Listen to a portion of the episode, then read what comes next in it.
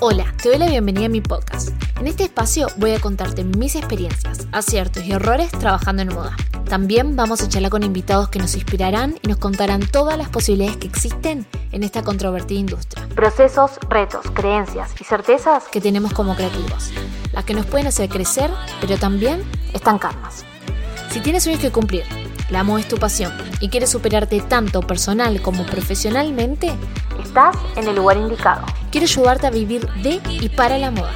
Es por eso que voy a compartir contigo mi experiencia y espero que disfrutemos juntos cada uno de los episodios. Mi nombre es Denise Afonso, soy patronista y diseñadora de moda y estás escuchando Trabajando en Moda.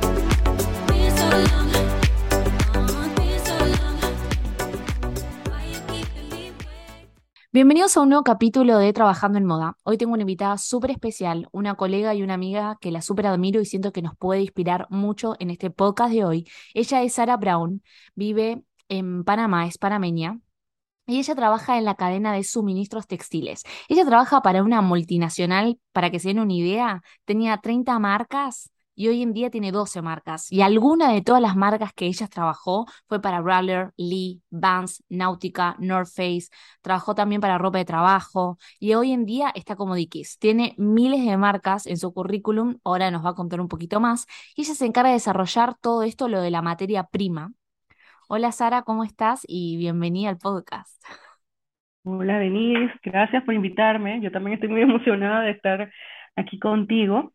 Eh, y bueno, de nuevo, muchas gracias por el tiempo y el espacio.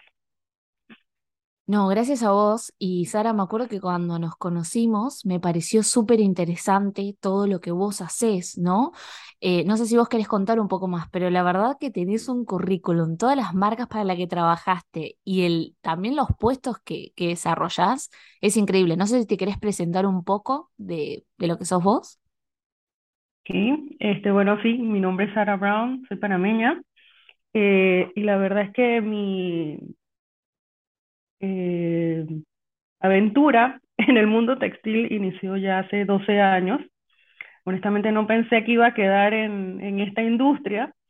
Eh, yo inicié estudiando negocios internacionales, que pues es una carrera bastante amplia donde puedes trabajar en, en bastantes rubros.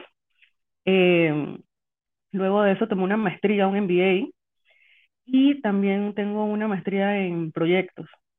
Con ese background, inicié trabajando realmente con una franquicia eh, de cafés aquí en Panamá. O sea, nada que ver con textiles. y todo lo que hacía ahí básicamente era desarrollando también eh, todos los manuales para la franquicia en ese momento.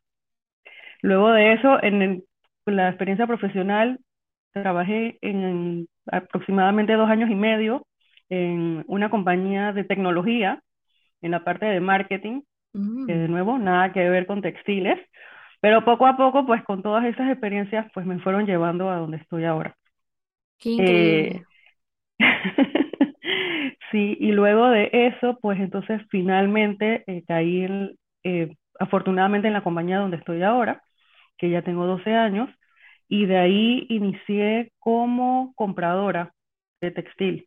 Mm. Eh, y, y, toda la parte pues era de los denim, tuve que aprender de denim, no sabía absolutamente nada, pero si estás trabajando en algo que te gusta, pues a veces tú mismo buscas aprender por tu cuenta y la verdad eso fue una de las cosas que, que fui haciendo.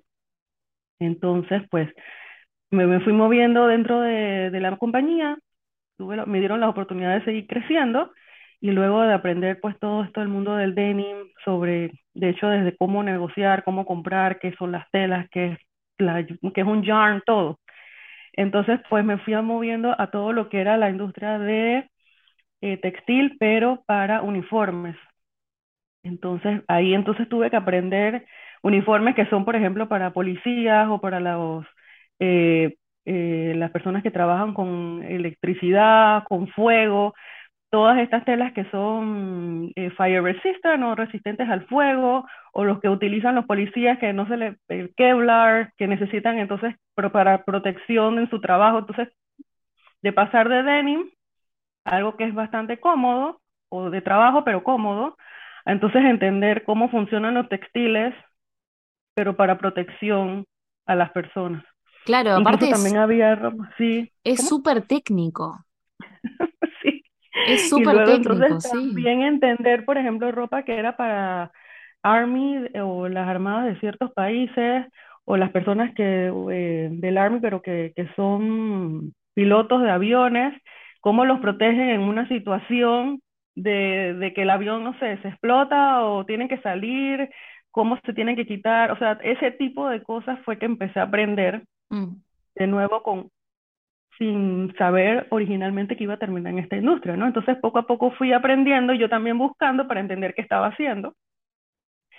Y bueno, luego de eso me seguí moviendo, moviendo y terminé en otro tipo de industria, también textil, eh, todo ahora relacionado como más atlético y outerwear. Entonces, de pasar de nuevo denim, uniformes de protección, ahora ropa de outerwear para hacer ejercicio, para escalar, para eh, hacer hiking. Entonces, ahora es otro tipo de personas o usuario el que utiliza esta ropa, tela. Entonces, también entender estas personas cuáles son sus necesidades, cómo tiene que estar cómodo. Entonces, bueno, entender que esos materiales se necesitan para, para eso en específico. Y luego de ahí, pues, este, ahora también estoy regresando a ropa de trabajo, pero ropa de trabajo cómoda para personas que, no sé, son pintores, personas que trabajan en mecánica. Por suerte, ya no es gente que tiene que, cuidarse de fuego, pero, pero también necesitan estar cómodos todo el día, principalmente si se tienen que agachar, cómo se tienen que mover, los brazos, las piernas, que si se tienen que agachar de repente el pantalón tiene que tener un, un knee patch o algo para que no se les eh, las rodillas se le tengan algún malestar. Entonces, entender un poquito al final de quién va a usar, pues, el, la prenda final o la tela que estoy usando. Entonces, para poder hacer eso, hubo una larga curva o una montaña rusa de, de, de, cursos que tuve que tomar para yo también entender. Eh, y parte de eso fue eh, eh, textiles, fundamentos textiles con la Universidad de North Carolina. Mm. Y también, también tomé un curso de sostenibilidad, que ahora pues ese tema es súper importante y, y, pues muchas personas están anuentes de eso, así que también para entender qué es la sostenibilidad, no solamente puedes usar tela o ropa reciclada, también hay un montón de otras cosas que abarca.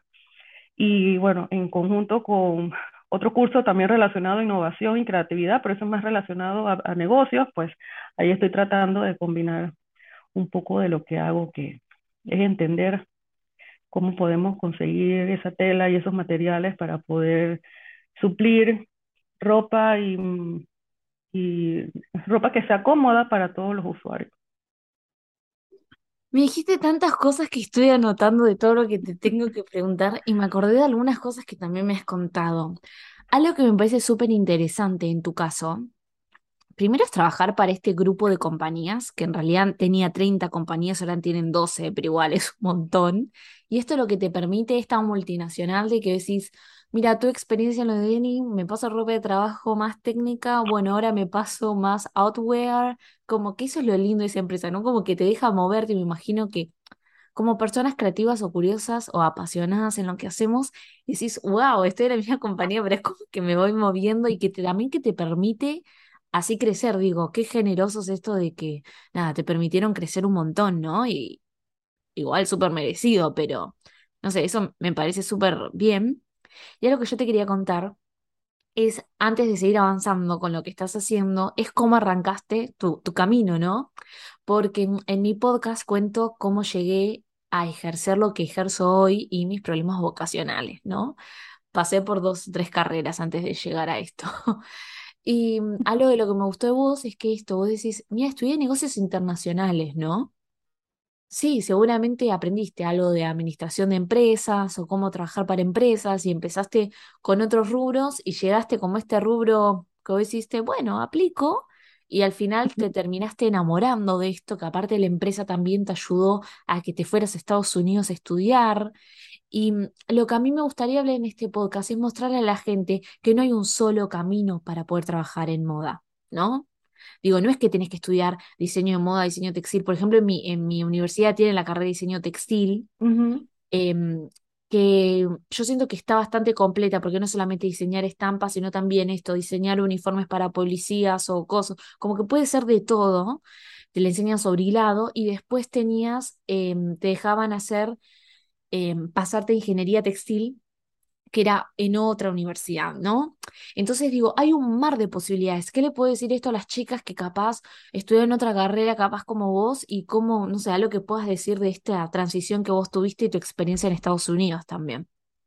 Y bueno, de hecho, hay, hay una persona con la que trabajé que me hizo un comentario una vez que a mí eso la verdad es que no se me ha olvidado, y es que esta persona tampoco estudió nada textil, ella también estudió negocios y también tenía un puesto muy alto aquí dentro de la compañía donde trabajo. Y esa persona lo que me decía era que ella todos los días, o la mayoría de los días, trataba de buscar en internet, en YouTube, un libro, no sé, algún recurso, y ella buscaba aprender algo. Por ejemplo, esta semana quiero aprender de, no sé, algodón. Y esa semana le dedicaba X cantidad de horas y no sentir que estaba haciéndolo como forzado, sino que, de verdad quería aprenderlo. Entonces, al raíz de escuchar eso, y eso fue cuando estaba iniciando realmente, eso a mí se me quedó. Y, y es algo que he estado tratando de practicar y he comprado libros, escucho podcasts, busco información. Me, me gusta con- también estar suscrita a varias páginas como de internet, de, de, de noticias sobre todo. Por ejemplo, cosas que necesito yo saber para mi día a día es qué tanto aumenta o baja el precio del algodón, porque yo sé que eso va a afectar cuánto me va a costar en X periodo de tiempo. Entonces, cosas así que no solamente, a mí me encanta todo esto del diseño, me parece súper nice, pero al final, si no tienes un material o productos que no puedes eh, terminar eh, eh, produciendo, no tiene que ser una producción grande, pero produciendo de, de algún tipo, alguna cantidad pequeña también, y, y no le sacas algún tipo pues de ganancia, no, no sé si ganancia sea la palabra, pero a- algún tipo de, de mm, Igual, ¿sabes qué? Entiendo lo que vas y esta pregunta te la voy a sacar más adelante, porque hablo algo que yo hablo, ¿no? Yo sentí, yo que hice la carrera de diseño de moda, yo sentí que a nosotros no nos enseñaron de cómo crear marcas personales. Marketing era muy mm, básico y que la verdad que no, no- a mí no me sirvió de nada. Y que yo digo, ¿cómo no nos enseñaron sobre plata, sobre cómo desarrollar un negocio, cómo trabajar en una empresa?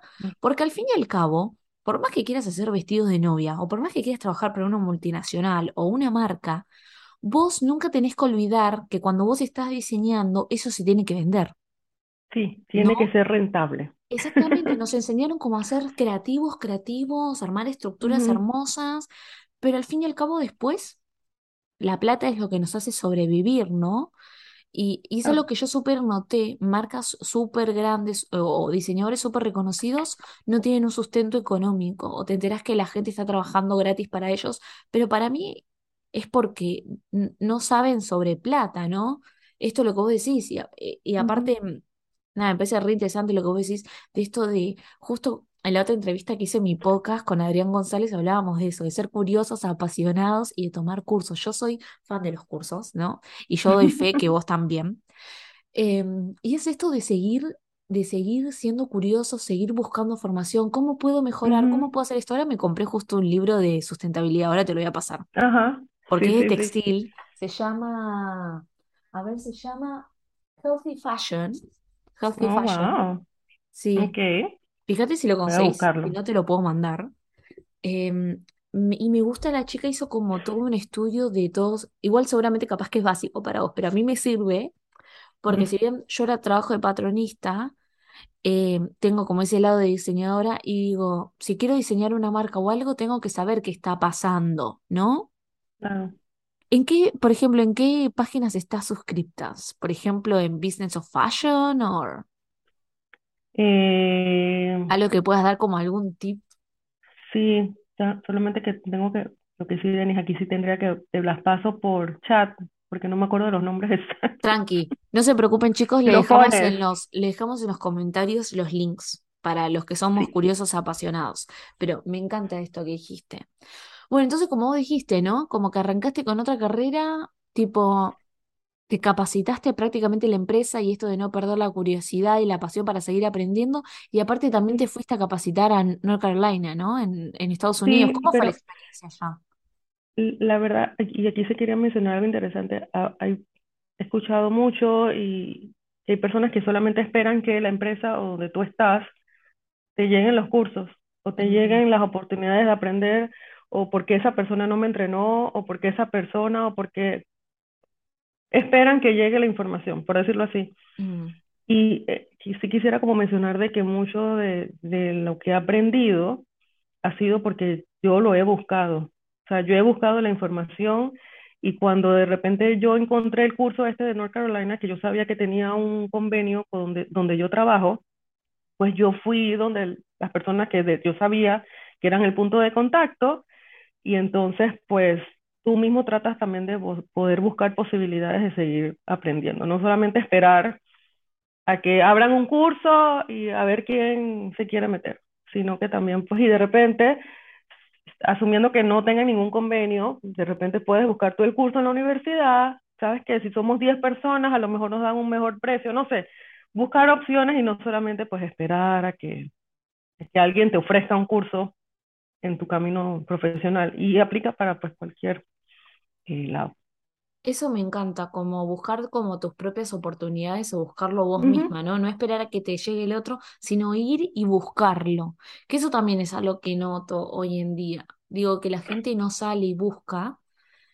Eh, me acuerdo que una vez quería tener una entrevista con una marca acá en Canadá y fui a la puerta. Viste que en realidad acá en Canadá se, se manda todos los currículums virtualmente.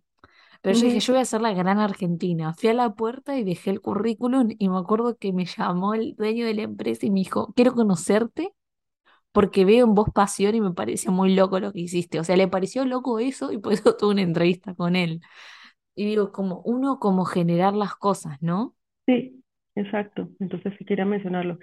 Y bueno, retomando la pregunta, lo del curso, la verdad es que fue bien intenso y sobre todo no teniendo eh, un background como tal en textiles, Mm, era incluso aprender, o sea, el algodón, cómo se cosecha, la época que se, re- que se recoge, eh, qué pasa con los cambios de temperatura y qué hace, cómo afecta el algodón, o sea, era desde ese nivel hasta cómo se hace la ropa, los químicos que se usan, cómo afecta todo dentro de la cadena de suministro. Entonces, la verdad que fue súper interesante y pues en el curso hay todo, todo, tienes todo tipo de compañeros, desde personas que pues son ingenieros textiles que están quizás regresando como a lo back to basics de, de los textiles, o como personas que, no sé, están en otro rubro, que no tienen nada con textiles, pero quieren aprender porque quieren hacer alguna marca.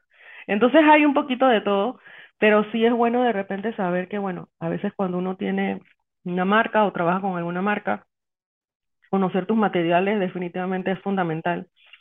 Como, por ejemplo, si trabajas con algodón, cómo viene, cómo, cómo es la semilla, qué tipos de algodones hay.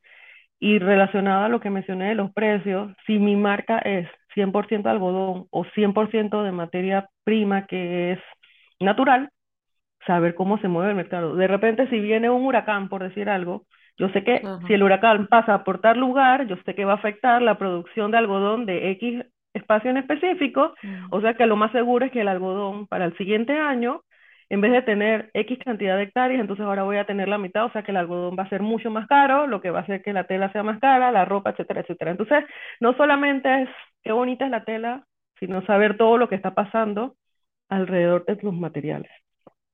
mm. Eso es como que Hoy después te voy a preguntar sobre esto. Me estás dando tantas ideas. Em, Sara, y para poder explicar, como yo digo en criollo, ¿no? Tipo, explicar como qué es lo que vos vendrías a hacer, si bien vos en estas marcas fuiste pasando diferentes, empezaste como compradora, fuiste pasando por diferentes puestos, pero ¿cómo le podrías explicar hoy en día a los chicos qué estás haciendo hoy vos? ok. Hoy en día me encargo de todo lo relacionado a la cadena de suministro para eh, una marca de, eh, de trabajo y pues está relacionado a desarrollar textiles, encontrar proveedores, negociar precios, hacer casos de análisis para savings o em, que haya, que haya algún tipo de, de, de ahorro. También estoy, me encargo de toda la parte del forecast o, bueno, forecast, eh, para los proveedores para saber definitivamente cuánto algodón tienen que comprar, cuánto poliéster, cuánto el yarn que se necesite o la fibra que se necesite, cuánto tienen que comprar con anticipación por temporada. La negociación de precios ahí es súper importante y por eso es que siempre menciono, o ya llevo mencionando varias veces, de que necesito saber cómo se mueven eh, los materiales en cuanto a precio. Por ejemplo, todo esto de, la, de, de cuando inició la, la guerra, yo sabía que ahí, apenas escuché guerra, que el poliéster y todas las fibras que son sintéticas pues iban a aumentar. Y efectivamente eso es lo que se esperaba. Y cuando fue, por ejemplo, lo de la, eh, la pandemia, entonces ahí hubo una, no había contenedores ni en China, ni en Estados Unidos, ni en un montón de lugares. Los contenedores pasaron de costar en algunos lugares 7 mil dólares o 4 mil dólares a 20 mil, 23 mil dólares. Entonces, obviamente, de nuevo, nosotros hacemos ropa, no hacemos obra de arte, pero necesitamos saber hasta cuánto cuesta un contenedor, porque eso al final te va a costar a ti en prenda, cuánto lo vas a vender. Entonces, de nuevo, es saber como un poquito de todo lo que está pasando para poder hacer un análisis de, de, lo que está pasando del mercado, de cómo afecta a tus productos. También estoy involucrada en la parte de producción y asegurarme pues que la, las personas que están en la parte de costura o en producción tengan todos sus materiales a tiempo, que toda la parte del testing esté aprobada, todo, ningún material tenga un, un químico que, que, que, que, no deba estar ahí, toda esa parte pues también me encargo de todo, de todo eso. Al final es asegurarme de que cuando vayan a coser, todos los materiales estén ahí, aprobados, hayan pasado su testing y todo esté perfecto para que, o lo más perfecto posible, porque pues eso no existe, para que puedan producir a tiempo y, y que sea rentable. Básicamente es eso. No, está buenísimo. En realidad es un montón de cosas. Vendría, Sara vendría a ser como la manager, ¿no? Tiene todo un equipo, pero esto de buscar sourcing, de estar buscando qué materiales primos o qué se viene, qué no, o cómo ser más sustentable, a pedir, a negociar precios y a que todo, a la logística, ¿no? A que todo llegue. O sea, y claramente tu puesto de Amanda a ser como bastante curioso y a estar, a estar bastante al tanto de todo, ¿no? Digo, eso es lo lindo porque yo digo, puedes trabajar en moda, pero puedes trabajar en tantas ramas, ¿no? Yo creo que es algo que no se habla mucho. Por eso mi idea es un poco traer este podcast para poder hablar cosas entre colegas e inspirarnos y, mostrar un poco de lo que hay, ¿no? Sí, y a mí me parece súper interesante todo lo que pasa que no está relacionado a diseño, porque claro, uno va a la tienda, ay, qué bonito se ve, mm. pero todo lo que pasó, o sea, de o sea, es cierto que el diseño y todo lo más importante, pero el contenedor que estaba ahí, la persona que recogió el algodón, asumiendo que es algodón, la persona que se encargó de eh, todo el proceso para convertir el algodón en hilo, tela, etcétera. Entonces, como que hay tantas personas y sí, tantas personas involucradas que a veces cuando compramos ropa quizás no estamos tan eh, conscientes de todo, lo que hubo de todo, de todo lo que hubo atrás, de que de repente, cuántas personas tuvieron que de repente viajar porque hubo un problema de calidad con esa tela, no sé, hablando ejemplos. Mm. cuántas personas eh, están trabajando en la parte de calidad para asegurarse que eso llegue con las costuras como debe ser, que le pusieron el, la etiqueta o el handtag correcto, que mm. a veces encontramos etiquetas, bueno, tú has visto, todos hemos visto etiquetas que tienen unos países que no existen o cosas que están mal escritas. O sea, alguien definitivamente pues dejó de hacer algo para que ese error llegara a las tiendas. Entonces, y, inclusive con eso muchas personas lo revisaron, pero bueno, hay tanta información por todos lados que a alguien se le fue. Mm. Entonces, hay, hay muchas personas involucradas eh, en todo, la etiqueta, de dónde viene el papel, que si el papel es reciclado, que si el papel viene de bosques sostenibles, o sea, de nuevo, hay un, hay un montón de cosas de trabajo, involucra el mundo textil, sí, que no, no solamente pues es eh, la parte bonita, por decirlo así, hay otra parte también. Sí, y aparte, bueno, a mí me gusta como la parte más técnica, ¿no? O sea, yo hago También. ropa, hago los patrones, y algo que a mí me encanta es, hago los patrones y ya estoy pensando en el costo, o- Ujú, ¿no? Digo, em, para mí no puede ser no patronista y no estar pensando o, o- o cómo poder llegar a este diseño que quieren hacer las diseñadoras, pero usando, no, no, Optimizarlo. despe- eh, optimizando la tele, exactamente. O algo que también me llamó la atención en la empresa donde estoy, que bueno, ellos piden de cierto mm, espesor, ay, ahora no me sale el nombre, me sale en inglés pero no en español, y tipo tienen todo un testeo, ¿no? Con una máquina para saber si el gramaje que le dieron de la tela está bien, ¿no? Claramente, porque eso si no, si vos hiciste pruebas en una tela, eso después te super cambia. O los lips, ¿viste? Este es el color que yo mandé a hacer, eh, esta es la misma tela con la que hicimos la muestra. Y igual siento que una vez es- hay muchos controles y unas veces pasan errores, ¿no? Me pasó de trabajar con una tela, que habíamos hecho las muestras todo, y después cuando llegó tenía estiramiento de los dos lados, y después cuando llegó no tenía de uno tanto. No, Y eso me muero. cambió No, todo. mentira. No, pero tuvimos que hacer todas las muestras y todos los fittings de nuevo, pues dijimos, no Claro. podemos lanzarlo eh, y, y- que después no estire una calza, ¿entendés? Tipo, porque creo que antes tenía un estiramiento de un 25 y pasó un 10. Es mucho en una calza, ujú, ¿no? Entonces, bueno, a ver cómo lo solucionamos, ¿no? Pero esto, este estar como al detalle, como de todo en la producción. Y esto, la responsabilidad que también tenemos trabajando detrás de la moda para que pueda llegar al cliente final y todo el proceso que hay. Eso me parece súper lindo. Sí, sí. No, igual, si compramos una ropa, pues no tienen Mm, un fitting o el patrón no está bien, ya tú no lo vas a usar. no, sí, total. Puede ser la tela más linda, más suave, más lo que tú quieras, pero si no te queda bien, Mm. pues Ahora vamos a hablar de un poco eso de la sustentabilidad, pero una cosa que me acuerdo que una vez me contaste que, no me acuerdo que una empresa de China te había dicho que tenía un certificado y te enteraste que no ujú. era de eso, que era otra. Contó esa anécdota que está buenísima. Y lo interesante de todo este tema de sostenibilidad es que, bueno, han han empezado bastantes eh, compañías a vender de que son sostenibles porque hacen poliéster reciclado o X fibra reciclada. Y lo de las botellas, pues se puso muy, muy, muy de moda. Mm, De hecho, considero que todavía está de moda. sí.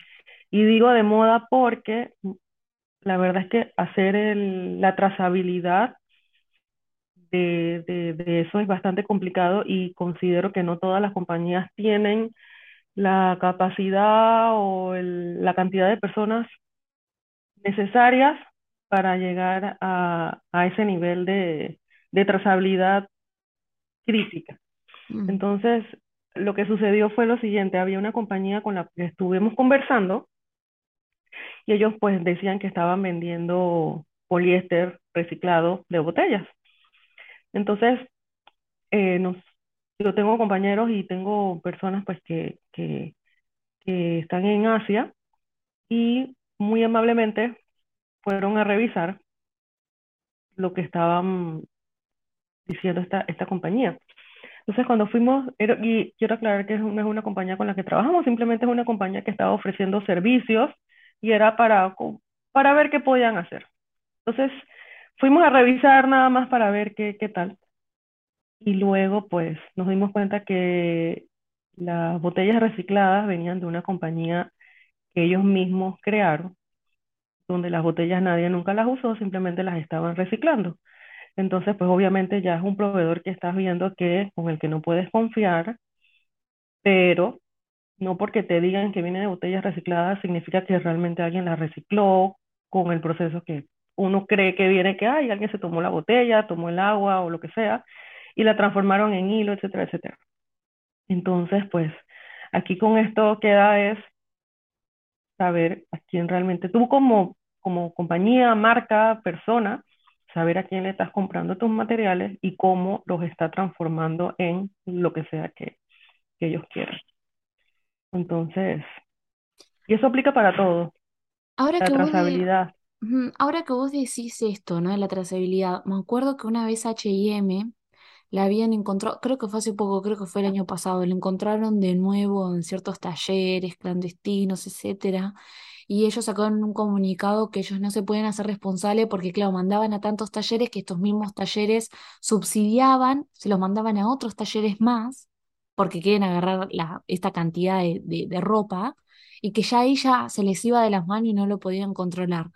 ¿Vos estás de acuerdo con esto o, o crees que ellos también tienen, como vos, como mandaste a alguien a buscar eh, si este certificado era verdad, ellos tendrían que hacer también eso, o ya se les va de las manos, como ellos Yo dicen? creo que en algún momento sí se te debería, debería no irse de las manos si estás poniendo, documentando, haciendo marketing de, de, de eso, Mm, pero na, para que tengas una idea, a veces hay que irse, o sea, el, eh, por lo general todo se, se mide en tiers o capas.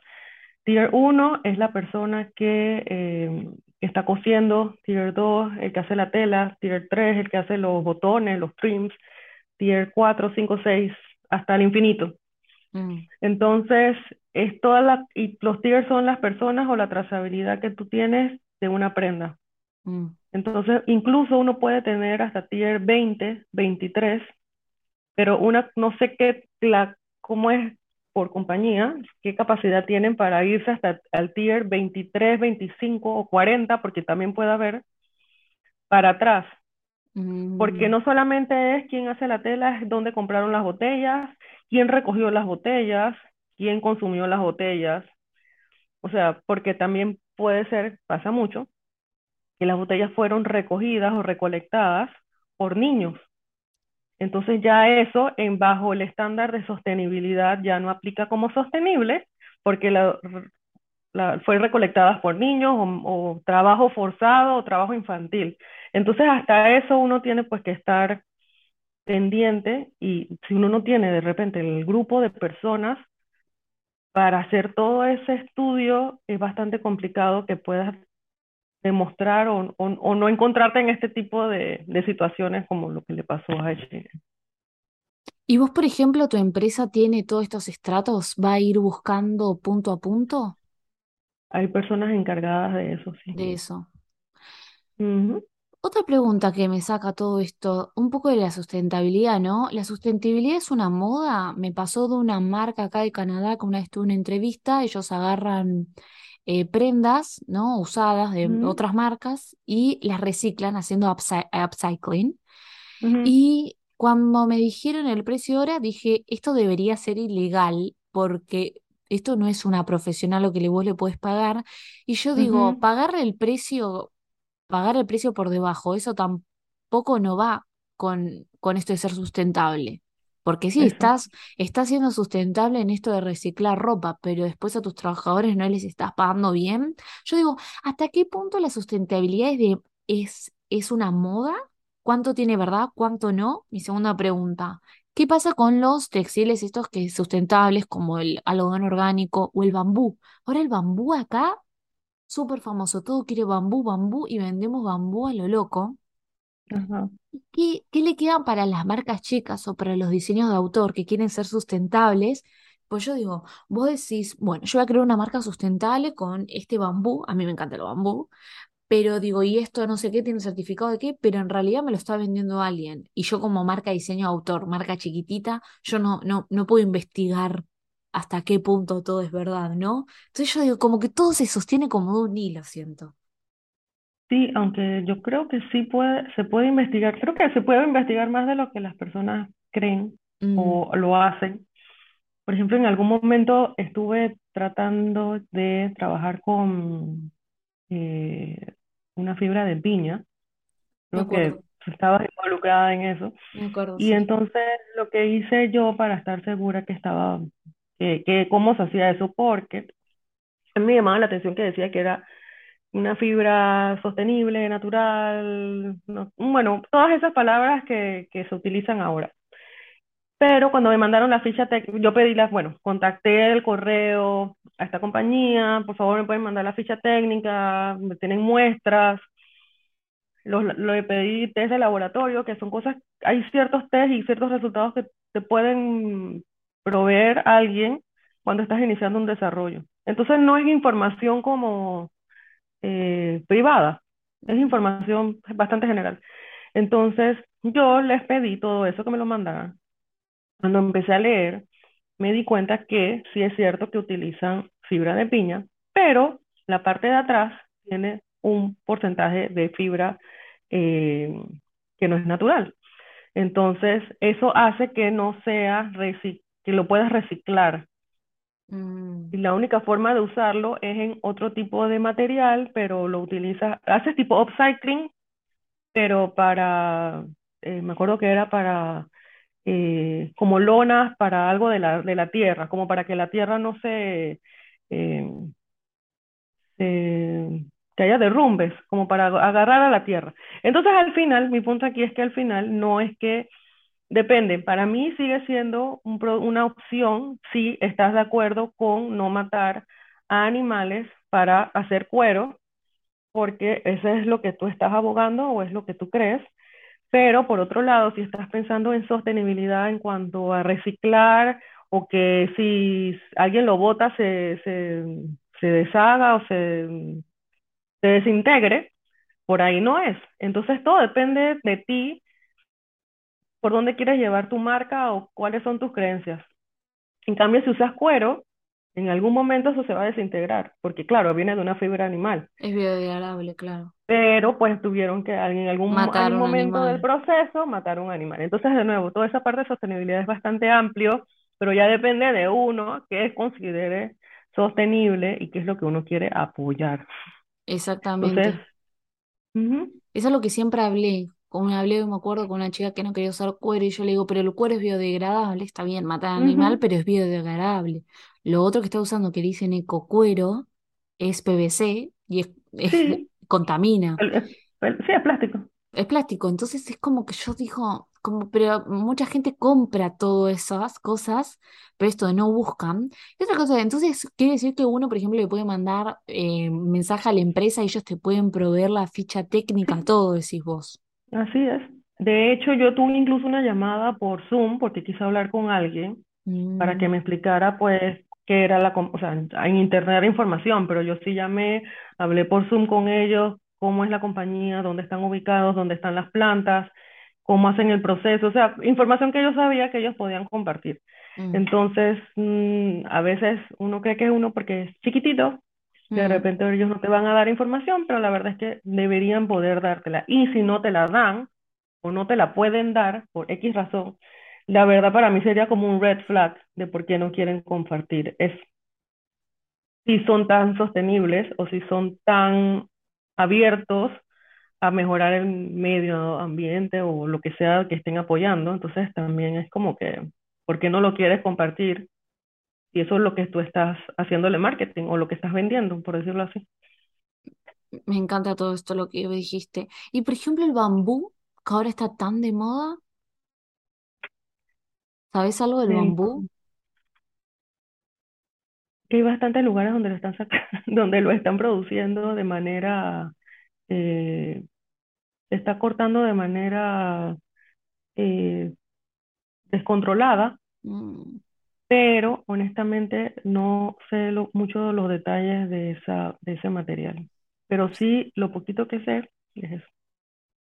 Claro. Debería investigar un poco más al respecto. Sí, pero no sé, sabes que a mí me encanta, es súper suave. O sea, no lo puedo parar de usar y en la marca donde estoy estamos vendiendo un montón. Pero yo después me puse a pensar, porque claro, todo esto lo que vos me decís orgánico y no sé qué, el bambú, pero yo digo, después esto, ¿no? Hay como sobredemanda o algo, que tampoco, no conoces el proceso y al fin y al cabo después termina siendo, ¿no? Sí, sí, es cierto. Como que siento que hay como una vara muy chica. Igual también bastantes marcas lo, lo tratan de combinar mm. con otras fibras suaves, no sé, tipo algodón, para mm. pues poder que el precio también sea más accesible, claro. ¿Crees que hoy en día todas las marcas, hasta marcas chiquitas, ¿no? Que un diseñador que quiere arrancar, tiene que ser ya sustentable, ¿no? No digo 100% sustentable, por esto como decimos, no sabes en todos los estratos, tipo, qué está pasando, pero tender a esto.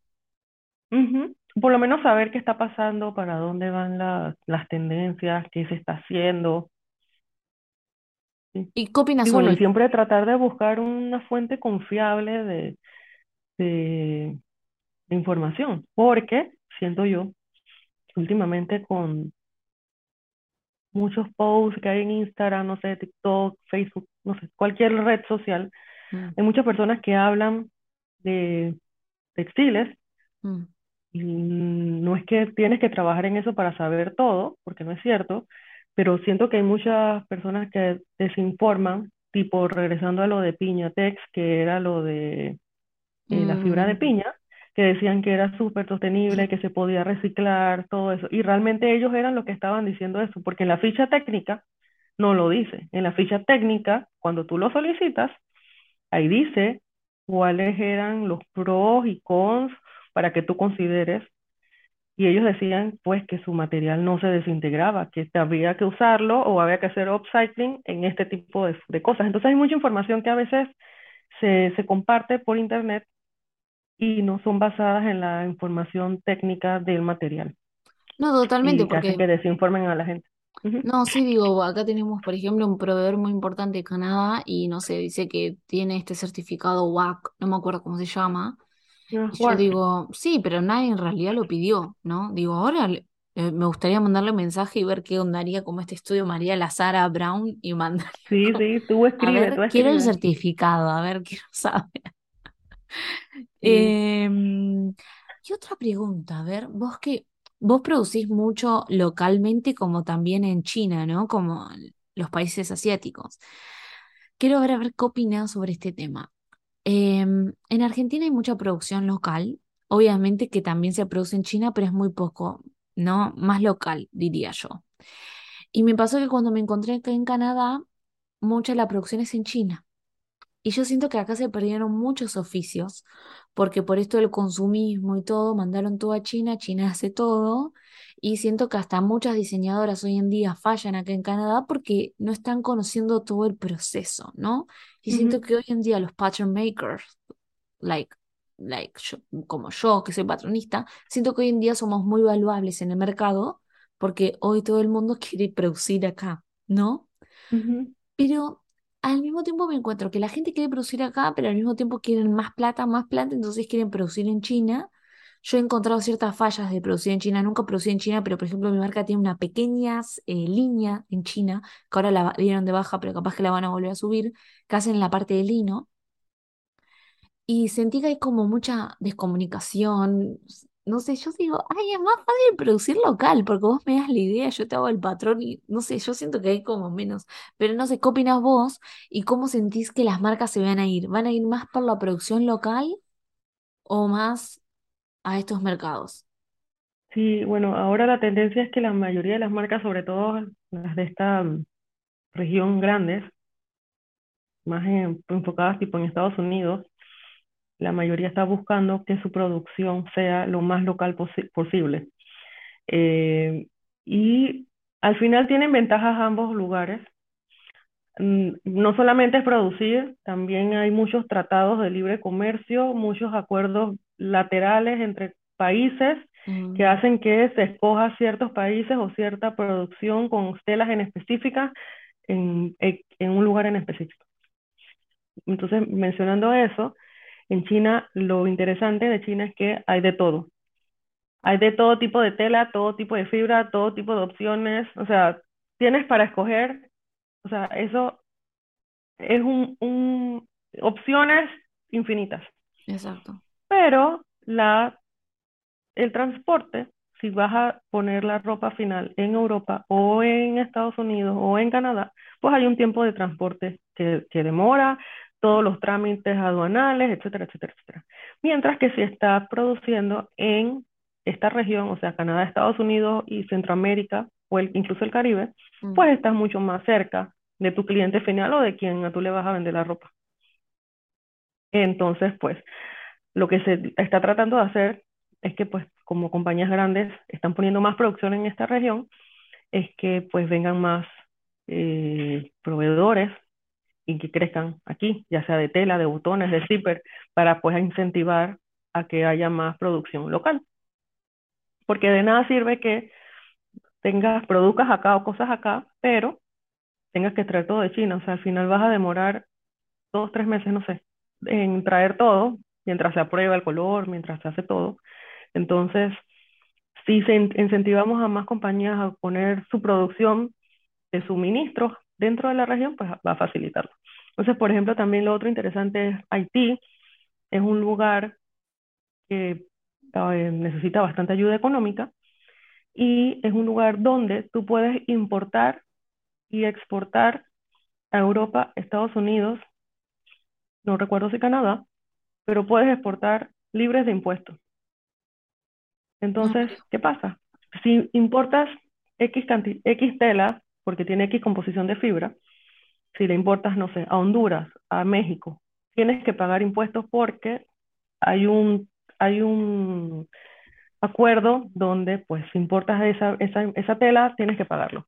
Pero si importas esa misma tela en Haití, no tienes que pagar absolutamente nada porque estás incentivando a que haya trabajos en ese país. Mm. Entonces es un país atractivo para hacer negocios o que se produzca ropa ahí, pero también tienes que tener en cuenta que toda la parte política que sucede también te puede atrasar porque hay, los puertos cierran, eh, hay huelgas, o sea que también hay que tener en cuenta eso de dónde vas a producir, no solamente pues que dónde, sino que también qué tratados de libre comercio hay, el transporte, si la mano de obra te sale más económica, si le estás dando dinero o incentivos económicos al país, o si vas a crear empleos, escuelas, agua potable, o sea, todo eso incluye de dónde vamos, de dónde va a salir mejor producir, ya sea en Asia, esta región, el Caribe, Centroamérica, Estados Unidos, Canadá o Europa, porque Europa pues es muy especializado y así vas a hacer algo allá. Pero entonces todo depende al final de quién se especializa en hacer algo. Por ejemplo, yo no voy a traer para acá cosas que yo sé que en Asia son especialistas. O sea, no voy a inventar, como dicen, el agua tibia o la rueda, si yo sé que allá son especialistas. Yo sé que si yo me especializo en esto, mm. yo voy a sacarle provecho a esto. Entonces, es como saber dónde vas a poner tu negocio, en qué país. Súper, súper claro, y acá un poco volviste a retomar como esa idea, como vos trabajás en la parte textil, ¿no? Pero como que tenés que estar al tanto de todo, de lo que pasa hasta políticamente o económicamente o socialmente en un país que vos estás produciendo, porque tenés que tener en cuenta todas estas aristas, porque esto después del día de mañana puede influir en tus cosas. Y eso lo veo que nosotros pedimos la tela china veo un montón de problemas con el tema de los, de los shippings, ¿viste? Tipo, que no llega a tiempo, después mandan mail, el tal estilo no. es como que. Cuando, cuando abres el contenedor no está la tela. Sí, ¿cómo está? ¿Qué pasó? Tiene la misma elasticidad. Bueno, pero bueno, ahí viene la magia de las patronistas para arreglar todo. Sí, claro. Eh, ahí, ahí me llaman. Em, Sara, siento que esta entrevista fue súper buena. Me encanta. Quiero hacer cortos y que se puedan inspirar e inspirar a la gente. Aparte, no sé si querés contar sobre tu proyecto de vitamina textil, ¿no? Un poco que le vos le quieres contar a tus. Sí, sí. Bueno, de hecho, viendo pues la necesidad de tantas personas que querían aprender un poquito sobre la parte textil, pero enfocado más en la cadena de suministros, mm. eh, estuve trabajando en mi proyecto personal que se llama Vitamina Textil. Pues, y Vitamina Textil más que todo es un espacio para poder compartir información, de hecho dar algunos cursos o consultorías relacionadas a este tema textil. Y pues más que todo para que las personas estén anuentes de cosas como mencioné, de qué pasa con el algodón, los tratados de libre comercio, cosas así, logística, negociación de precios, finanzas, que son cosas que al final pueden hacer que tu marca o sea exitosa o que, o que simplemente pues nunca crezca. Entonces, es cierto que el diseño, la producción es importante, pero cómo llegar a eso realmente es lo que se trata vitamina textil. Todo lo que está, toda la parte textil que no tiene que ver con lo textil como tal. Eso, eso me encanta. Bueno, los invitamos a todos a seguir Vitamina Textil. Voy a dejar también tus redes para que te puedan seguir, ¿no? Em, y bueno, ¿quién dice que siempre decimos que vamos a hacer algo juntas? Hacemos después algo juntas, ¿no? Siento que podemos sacar un montón, pero nada. Em, Una última cosa, ¿qué consejos les podrías dar, ¿no? En cuanto a tu rama, a diseñadores que quieren empezar a crear su marca o para diseñadores, patronistas, costureros o lo que sea, que capaz se quieren ir más a tu rama? ¿Qué, qué consejo les puedes decir a estos dos tipos de personas para que se capaciten, para que busquen, etcétera? Yo pensaría que lo primero, y hay una palabra que mencionaste que, que me gustó mucho, es ser curiosa. Curiosa en todos los aspectos, curiosos en ser, en aprender, en desarrollar, diseñar. A veces uno cree que uno tiene una idea y es toda loca, pero a lo mejor compartiéndola con, hablando un poquito de ella, la puedes aterrizar y darle forma. Eh, a mí, en lo personal, me ha ayudado que soy bastante organizada. Yo sé que a veces eh, dicen que el- entre el diseño y la y hay que ser a veces medio desordenado, pero cuando estás viendo números, estás viendo cómo ser rentable, eso no puede ser desordenado. Tú puedes ser desordenado cuando estás creando, cuando necesitas inspiración, pienso yo, que, Mm, que a muchas personas les funciona ser así, pero cuando ya mm, estamos hablando de números, quieres ser rentable, necesitas negociar, sí tienes que tener tus ideas claras y la información pues bastante eh, alineada a lo que quieres hacer.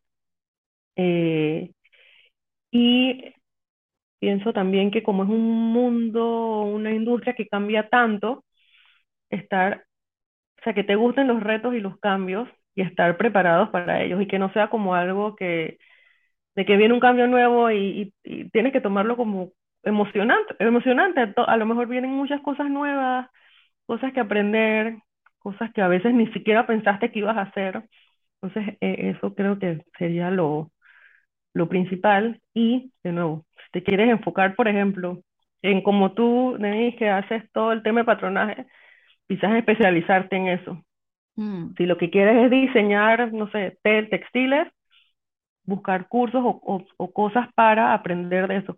Pienso que la especialización también es algo bastante interesante. Uno puede aprender un poquito de todo, pero de repente la especialización en algo en especial, que algo que te guste, puede ser un, una buena forma de, de enfocarse. O buscar cosas semanales, de repente, hoy quiero aprender de, no sé, de finanzas, de finanzas de, de- finanzas, claro, un mes, un mes le dedico a las finanzas. La- El totalmente. otro mes le dedico a, eh, no sé, al algodón. Mm, El otro mes le dedico a los patron, al patronaje. Mm. Y así me voy para aprender un poquito. O sea, tú mismo te puedes hacer como tu estudio, tu guía de estudio de, de qué quieres aprender. Me encanta. No, y totalmente adhiero vos como diseñadores, patronistas, costureros, diseñadores textiles, como que tenemos que saber un poco de todo, ¿no? Porque quieras o no trabajamos y es, un negocio. Y mi última pregunta, siempre digo que en la moda hay cosas buenas, cosas malas, ¿no? No hay un rubro perfecto, no hay un trabajo perfecto. ¿Qué cosa buena te, te trajo así trabajar en moda? ¿Y qué cosa decís? "Mm, no, pero al final creo que lo seguís eligiendo, ¿no? Ujú. ¿Cuáles serían? Creo que lo, lo que más a mí me ha gustado, yo, yo creo que, que soy una persona bastante social y me gusta interactuar con personas. Y mucho de- del trabajo tiene que ver con viajar y conocer las plantas con las que estoy trabajando.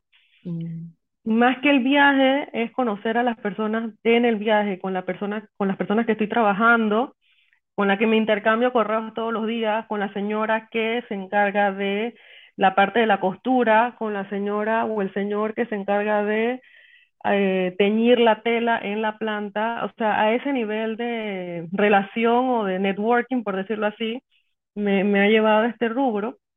Y la verdad es que a mí es lo que más, me ha apasionado, incluso de cómo, cómo recogen el algodón, cómo la persona, el, el, el granjero que lo recoge, por decirlo así, hasta eso, o sea, desde el granjero hasta el que lo cose, el dueño de la, de la maquila, las personas que lo venden en las tiendas, o sea, ver todo el proceso y todas las personas que están involucradas, creo que eso a mí es una de las cosas que, que más me gustan, porque cada quien tiene su, como su punto de vista.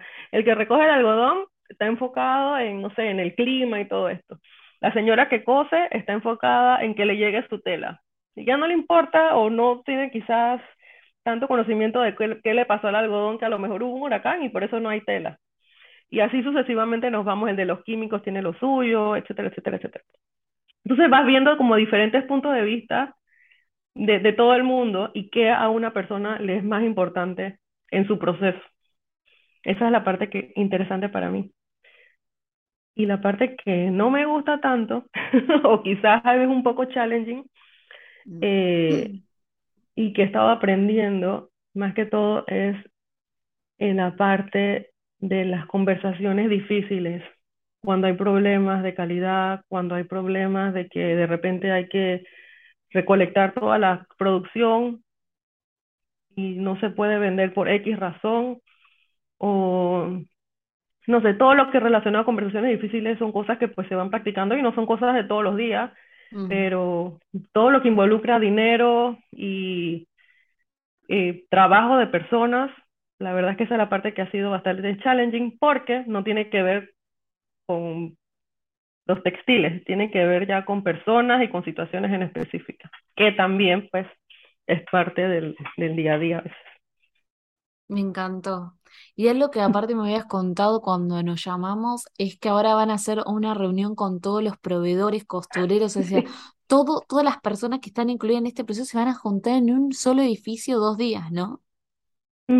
Sí, a veces hay varias compañías, de hecho una donde las que yo trabajo hace eso, eh, que se reúnen, hacen vendor summit, se llama eso, Sí. eh, y se reúnen a diferentes proveedores para pues em, em, hacer negocios o incentivar el que ya tienes, pues aumentarlo, o incluso con todo este tema de la pandemia, muchas de esas reuniones se suspendieron, entonces la mm. idea es pues incentivar a que la gente se vea en persona, esa, esa, ese networking y esa, esas reuniones personales creo que siempre son buenas y hacen falta y, y la verdad es que siempre salen cosas interesantes de ahí. Muchas personas aquí incluso todavía no se conocen en persona, entonces va a ser una oportunidad para crear nuevos negocios, fortalecer relaciones y pues sigan creciendo la industria en este, en esta región, más que todo.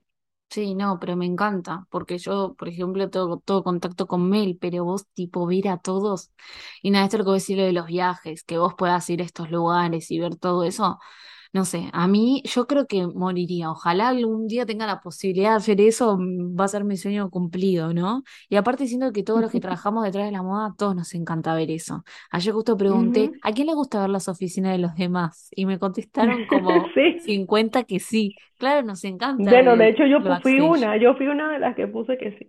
Pero es que, es que lo amamos, yo me doy cuenta. Eh, Sara, gracias por tomarte este tiempo.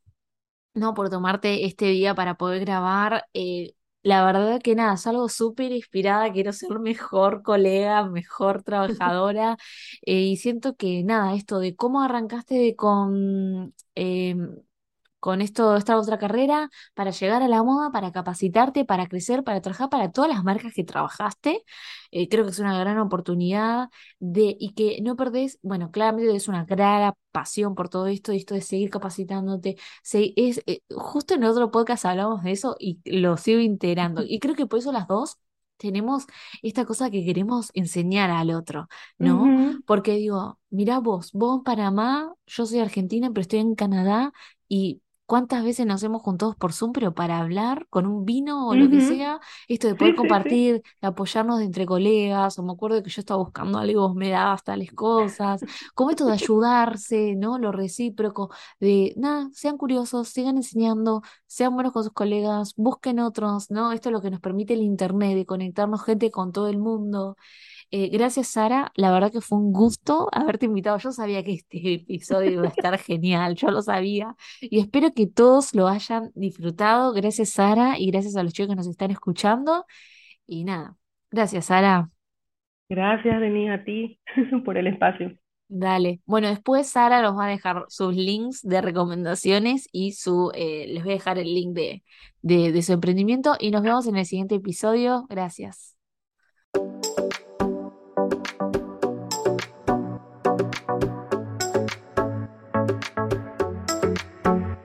Muchas gracias por haberte quedado hasta el final del episodio. Si te gustó o fue de tu ayuda, no te olvides de valorar el programa y compartir este podcast para poder llegar a más creativos que trabajan en moda. No te olvides de seguirme en mis redes y nos vemos en el siguiente episodio.